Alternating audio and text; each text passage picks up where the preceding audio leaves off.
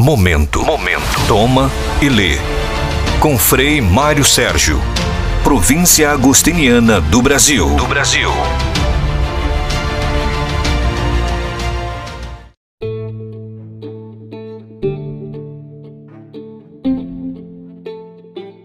Bem-vindos, amigos, ao podcast de hoje, que devemos enfrentar a difícil questão da graça em Santo Agostinho. Nosso santo é chamado de o doutor da graça justamente por sua defesa incansável dela.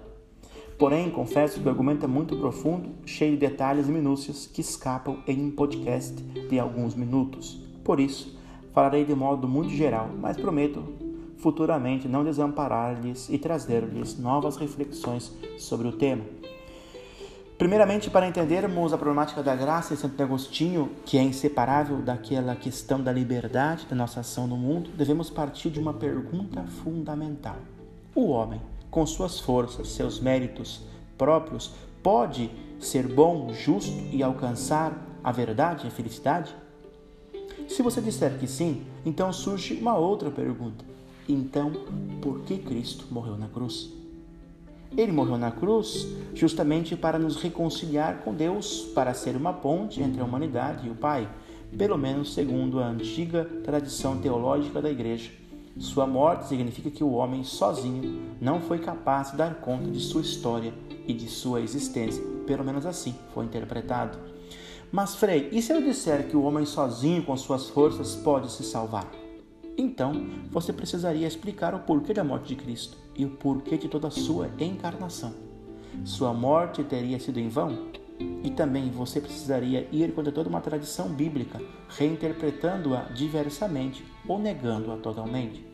Existe um fato e o fato é este. Segundo a Escritura e a tradição da Igreja, Deus morreu por nós e sua morte foi gratuita.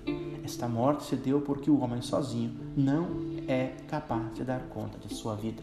Amigos, o discurso é sempre esse Onde nós colocamos mais o acento? Na força humana ou na livre iniciativa da graça de Deus? Agostinho foi o defensor da livre iniciativa da graça de Deus, mas muitos dos seus adversários acentuavam os méritos e as forças humanas. Os mais aguerridos deles foram, nesse campo, os pelagianos. Seu nome se deve a Pelágio, o iniciador deste movimento.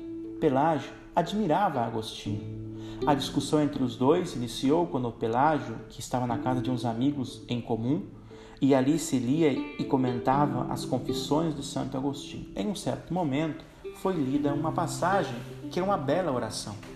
Senhor, concede-me o que me ordenas e depois ordena-me o que quiseres. Essa frase despertou a ira de Pelágio, que protestou declarando a blasfêmia, porque, segundo ele, tirava toda a importância dos méritos e das forças do homem. Pelágio, sejamos justos, não era uma pessoa má, ao contrário, era um monge muito virtuoso e famoso pelo seu asceticismo. Ele defendia que o homem com suas forças poderia cumprir o bem.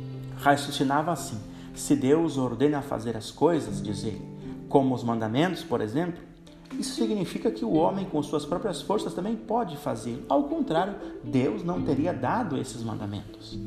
Pelágio também negava os efeitos do pecado original e a necessidade do batismo para as crianças.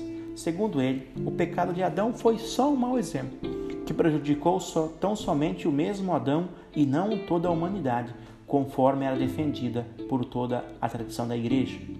Ele possuía, digamos, uma visão muito otimista do homem, talvez muito otimista.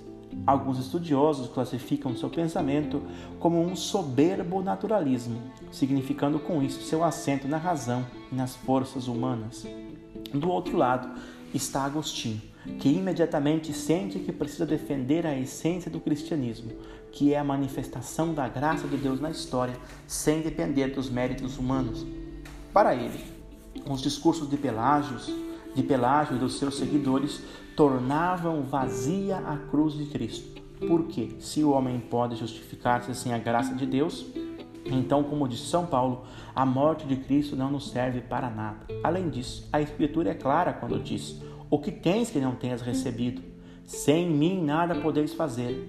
É Deus que opera em vós tanto o agir quanto o querer. Agostinho se referia aos pelagianos como inimigos da cruz de Cristo. Para Agostinho, a graça é uma necessidade em todos os momentos da nossa vida.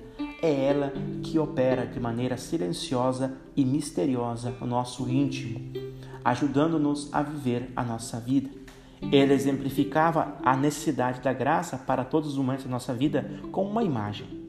Assim como o olho, ainda que esteja perfeitamente são, não pode ver os objetos senão com a ajuda da luz, da mesma forma o homem, ainda que esteja espiritualmente são, não pode viver bem senão ajuda-lhe a luz eterna da justiça.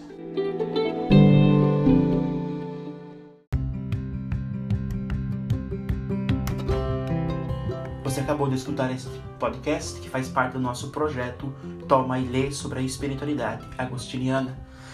Quero dizer-lhes que durante 30 dias serão 30 podcasts diários sobre temas agostinianos e depois também tem, terão, teremos mais conteúdos. Fique conosco, fique comigo e também se você é jovem, tem um convite para você.